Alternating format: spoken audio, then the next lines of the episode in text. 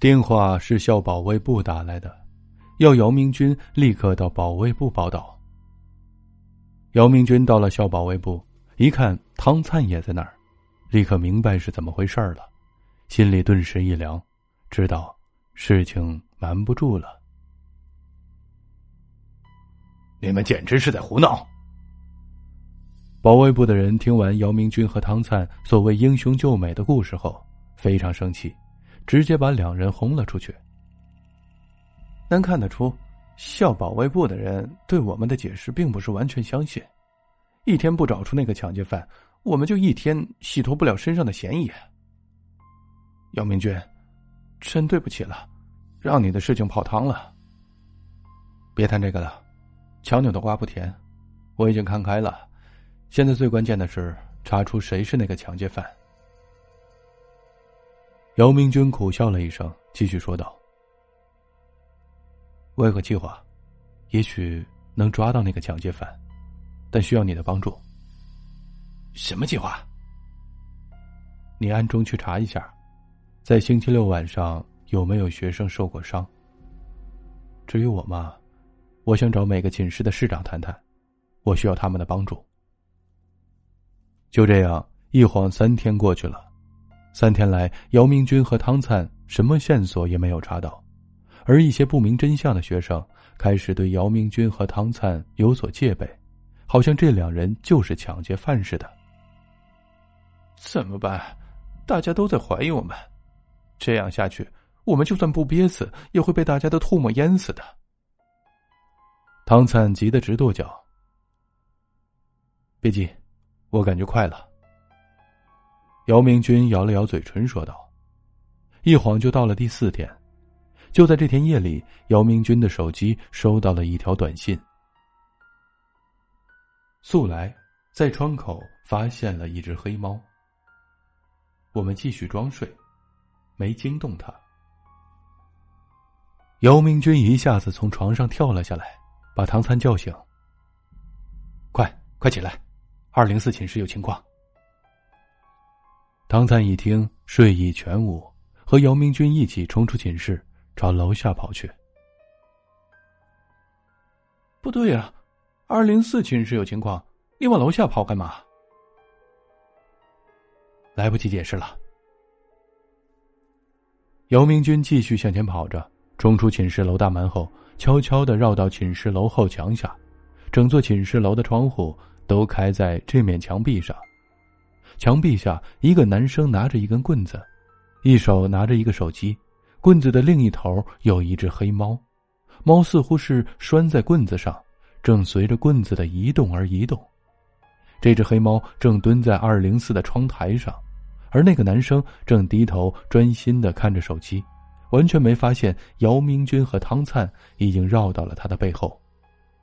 男人手机屏幕上正播放着一段画面，里面的内容全是二零四寝室的情况。寝室虽然很暗，但依旧清晰可见几个男生正在各自的床上呼呼大睡着。终于抓到你了！姚明军大叫一声，上前扑倒这个男生。抢劫犯终于被抓住了。经校保卫部询问，发现这个抢劫犯并不是本校学生，而是一个社会无业青年。前几次男生寝室所发生的盗窃事件，都是这个抢劫犯所为。这个抢劫犯拴在棍子另一头的黑猫，经证实，如姚明军所判断的那样，确实是个假猫，是个做工极其逼真的假猫。其中一只猫眼里装有一个分辨率很高的无线摄像头。而抢劫犯的手机装有接收装置，能接收摄像头所拍摄的画面。这个抢劫犯正是利用这个摄像头探明寝室里的情况，如果符合盗窃条件，就潜入寝室里盗窃。那天晚上，抢劫犯本来是想把姚明军的寝室列为盗窃的目标，然而当他发现汤灿在寝室里拿着黑头套和水果刀比划时，一个恶毒的阴谋迅速出现在他的大脑里。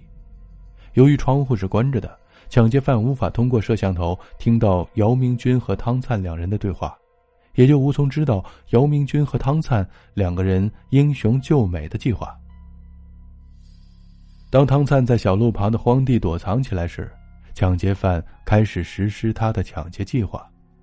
这个抢劫犯没想到，在他逃到小路荒地时，却和汤灿狭路相逢。结果，抢劫犯出手把汤灿砸晕了，而汤灿的水果刀只是划破了他的衣服，并没有伤到他的身体。抢劫成功后，按照事先计划好的，抢劫犯先是在学校里到处散布谣言。说有人在星期六晚上看到汤灿头戴黑头套，手拿水果刀在荒地里转悠。接着，仅仅过了一天，抢劫犯就把偷拍的那段视频传到了校园网论坛上。这样有这个视频作为铁证，汤灿就算浑身都是嘴，也无法为自己辩解。有了汤灿这个替罪羊后，这个才收敛了几天的抢劫犯又开始手痒了。只是令这个抢劫犯万万没想到的是，这次出手，他彻底的栽了。姚明军和汤灿的见义勇为受到了学校的肯定和嘉奖，一时间风光无限，走到哪儿都有女生向他们投来欣赏的目光。不过，姚明军依然是每个周六晚上走到大路上去接李婉如。至于那种英雄救美的旁门左道的方法，姚明军在接受这次教训后。再也不敢用了。姚明军认为，爱情是纯洁的，贵在一种坚持。只要李婉如没拒绝，他相信他的爱情就仍然充满了希望。